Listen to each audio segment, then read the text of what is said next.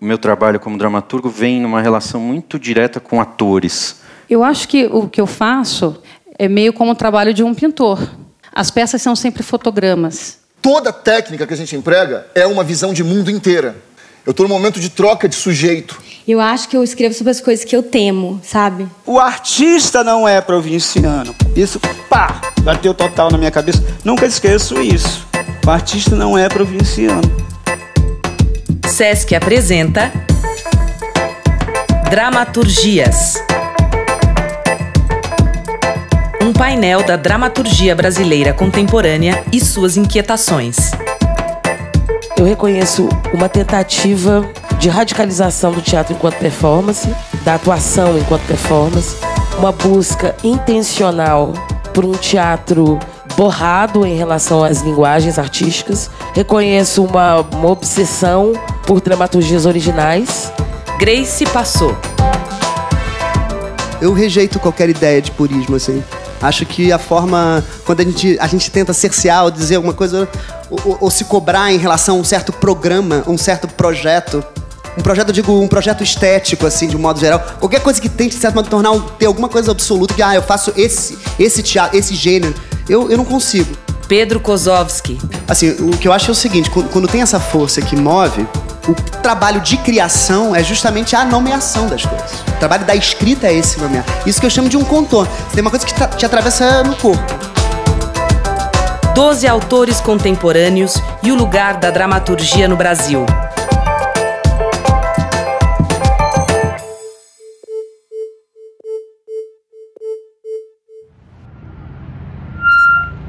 Olá, bichos ferozes. Se virássemos esse corpo, esse corpo, esse corpo desta mulher ao avesso, a pele desta mulher que vocês estão vendo, ela é quem entenderia seu escuro de dentro. Não vocês que ficam espiando, seus coitadinhos. Quem é você, mulher? Dramaturgias. Série de programas que nasce de uma maratona de entrevistas, encontros sequenciais com dramaturgos em evento gravado no Sesc Piranga, São Paulo, em junho de 2018. Tudo bem? Tem microfone aqui pra você. Tudo bem nervoso, tudo. Não, tá? Não fique. Eu tenho aqui um, um copinho aqui. Os provocadores Isabel Diegues, Kio Abreu e José Fernando Azevedo definiram cinco eixos de reflexão, questões levadas a cada um dos dramaturgos. Eram cinco, né? Das formas, que é pensar a questão da forma, uh, trazendo para dentro da ideia de forma também o processo de trabalho. Uh, o segundo eixo seria da experiência, quer dizer, uh, como essa experiência repercute no trabalho e a experiência do tempo presente do dramaturgo repercute no trabalho, das condições de produção, pensando como que essas condições de produção interferem no trabalho, seja a motivação da escritura do texto, o convite, o edital, a produção independente ou o que fosse, cada um, claro, trazia o seu, a sua própria experiência, né, enfim, de, de trabalho, uh, da tradição, pensando da onde a sua tradição vem e que dramaturgia essa tradição pode vir a instaurar ou vem instaurando, e do público, né, pensando o lugar do público, a quem esse texto é endereçado, a quem esse texto, com quem esse texto se relaciona. O público é sempre uma ficção, né? Quem é o espectador? Né? Quem é o, a história do espectador médio? Que diabo é isso? Né? Não tem isso. Né? Então, cada pessoa é uma pessoa. Então, como é que você. Realmente, cada pessoa é um universo com o qual você vai ter que lidar, mas como é que você consegue abrir um corte que tenha mais universos sentados lá, não menos, né?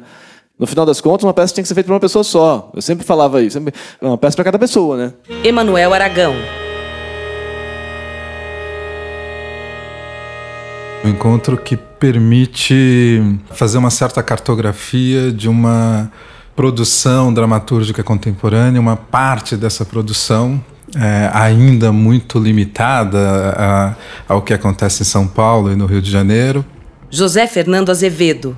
Acho que permitiu ver quase uma espécie de perfil de geração, né? se não considerando as idades desses dramaturgos, mas o momento em que eles estão produzindo. Né? Me interessa muito essa busca por criar fendas, espaços para entrar em contato com esse desconhecido E essas fendas são criadas em, em determinados territórios, eles mais ou menos reconhecíveis. Alexandre da Alfarra. Eu acho que o encontro é da maior importância por vários motivos diferentes, né? É, o primeiro deles é lateral, é exterior, mas é, é tão importante quanto os outros que é o fato de a gente estar tá vivendo nesse momento um vazio do ponto de vista da política pública no país, né, cultural, também cultural entre outras partes da política.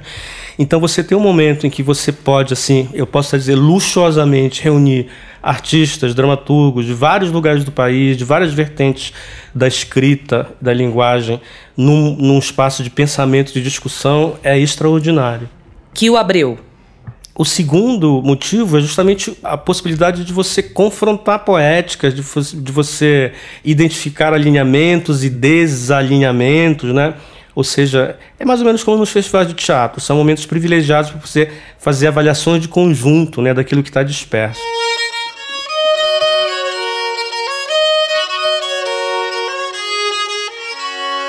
Eu tive uma conversa com um outro amigo outro dia que ele achava que para a gente provocar verdadeiramente as cenas, você nunca poderia ter uma forma tradicional. Porque a, a forma já sendo tradicional, ela pressupõe que, que a fruição já vai ser menos potente, menos revolucionária, menos libertária, não vai abrir uma outra janela. Assim. E eu, eu, eu ouvi aquilo e falei, tá bom. Então, mas ao mesmo tempo, eu acho que o que a gente está buscando, seja dentro de uma estrutura tradicional, nós que contamos as histórias, né? E os que trabalham com isso. Eu acho que é a experiência do humano que surpreende a gente, né? Eu acho que é um. Isso para mim, eu já tive repentes que me fizeram chorar e performances que me fizeram querer chorar por outras razões. Eu quero a potência do alcance do olhar daquele artista. Nilton Moreno.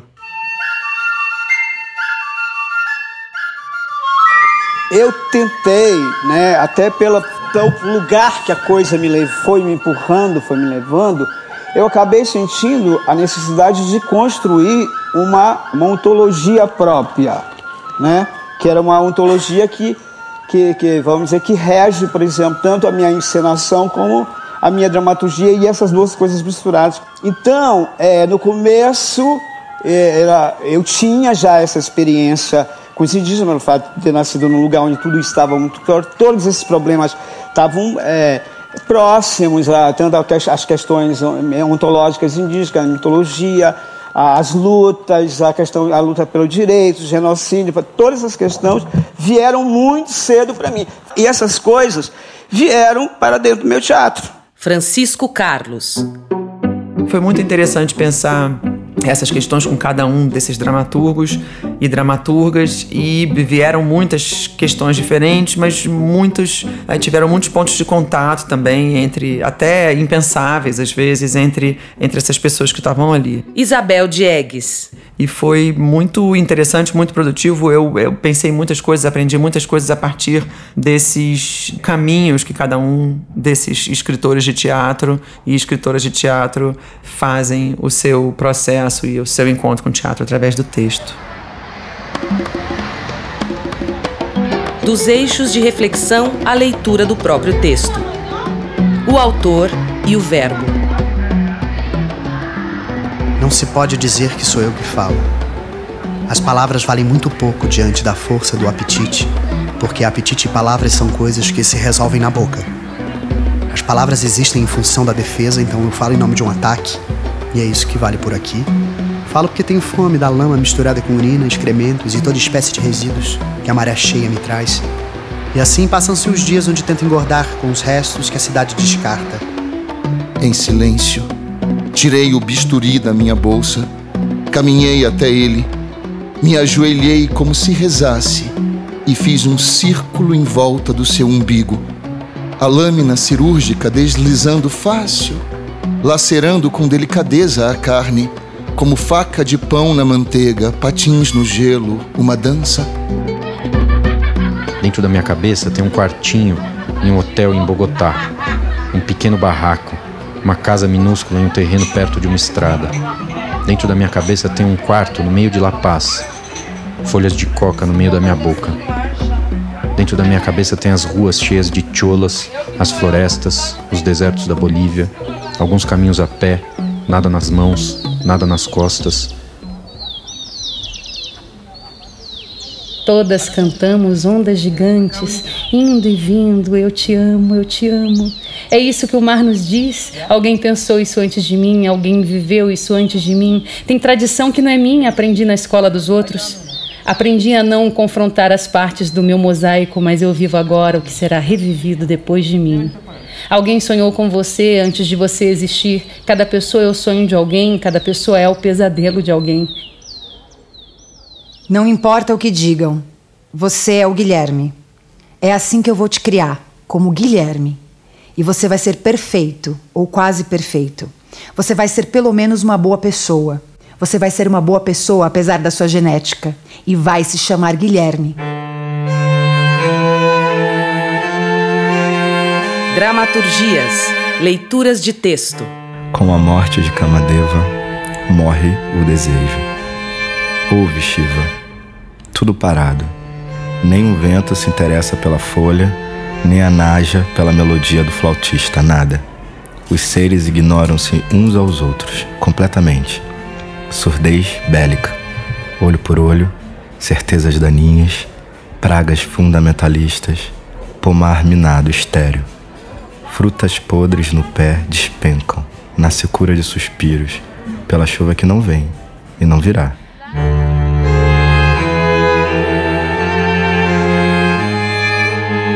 Eu tô cansada, tava cansada, estou cansado, continuo cansado, mas não posso ficar tão cansado porque eu tenho que continuar. Da, do excesso de constatação das coisas. Principalmente da minha própria obra. Porque não adianta constatar. Ah, jura? Tá fácil constatar, porque tá na nossa cara, então não precisa constatar.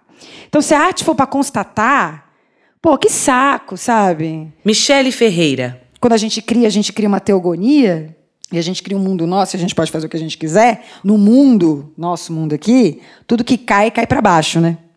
Tudo que. Newton, né? Tudo que cai, dá uma caída para baixo. E eu fico pensando, mas eu quero, eu quero, eu quero inventar um mundo que as coisas caiam para cima. E aí? Eu posso. É teatro, né? Eu posso inventar um mundo em que as coisas caiam para cima.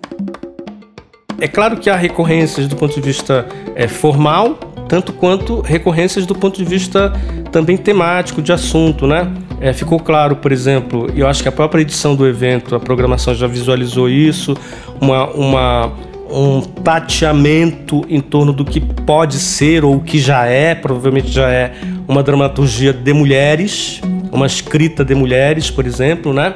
Isso tá. E então o que, que seriam essas, essas características de linguagem, de, de estilo? Existe uma dramaturgia feminina a ponto de a gente poder afirmar isso categoricamente nesse momento? Talvez não, talvez não, talvez enfim. São coisas assim, a gente não precisa ter preocupação com isso, com categorizar agora. A gente está em pleno movimento, né? Escrever é uma grande responsabilidade, principalmente pelo momento que a gente está vivendo nesse país. Se você pensar que o dramaturgo é alguém, dramaturga é alguém que responde ao seu tempo, nós estamos respondendo a esse tempo caótico, pré-Hiroshima e Nagasaki que vem aí. Eu acho que a, dramaturgia ela tem uma importância muito grande nesse lugar do registro. Por que, que essa mulher escreveu isso em 2018? Dione Carlos. Às vezes eu penso isso, a dramaturgia é melhor para a vida da gente do que para a própria próprio fazer, porque me faz me obriga a entender essa contradição das pessoas e me obriga a investigar meu próprio lixo e ver que não tem, como o Harold Pinter diz, não há verdade, o que é verdade, o que é mentira. Uma coisa pode ser ao mesmo tempo falsa ou verdadeira. Assim como uma pessoa, né, ela pode ser tantas coisas e a gente às vezes julga tanto. Eu não sei. Silvia Gomes o teatro ele tem esse, ele é muito sedutor porque eu acho que é, é, é, direto, cara. É assim, é na história da humanidade, na história da subjetividade, na história da cultura e nos conflitos mais terríveis. É... Pedro Brício.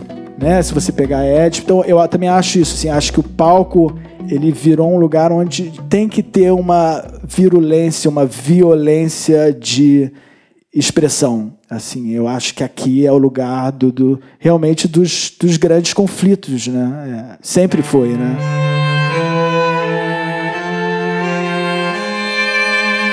Primavera da palavra ou o sentido radical da invenção.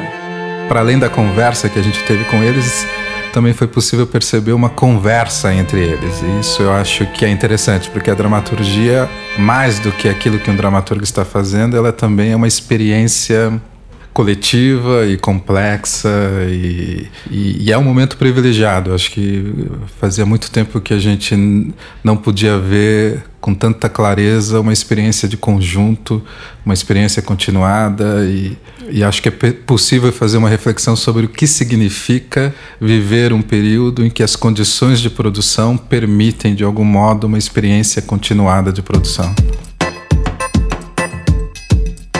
Dramaturgias. Cada programa, um autor. Leituras e reflexões. O lugar da dramaturgia no Brasil. Na verdade, assim, eu nem encaro o teatro como uma coisa que eu goste ou que eu ame profundamente. Eu encaro quase como uma espécie de condenação, condenação vocacional. Roberto Alvim. Queria ser um astro do rock, mas Deus não me deu uma voz para isso. É isso, né? Todo autor, por onde eu, eu ando, quando as pessoas me conhecem, há uma surpresa. Né? Ah, você é o Jobilac. Jobilac. Há um, uma conclusão seguinte, não, você é muito novo. Mas também há um estranhamento, você é preto. Tem esse visual, né? Tipo, parece um hippie doido. E aí você entende que, em princípio, todo autor é branco. Se ele não estiver escrevendo sobre as questões de defeito de cor, a comunidade e tal, aí você fala, esse autor é negro. Mas se você tiver um texto filosófico, todo autor é branco. Dramaturgias. Série em 13 programas gravados no Sesc Piranga em junho de 2018. Uma realização Sesc São Paulo. A minha ideia era criar um ruído ali, né?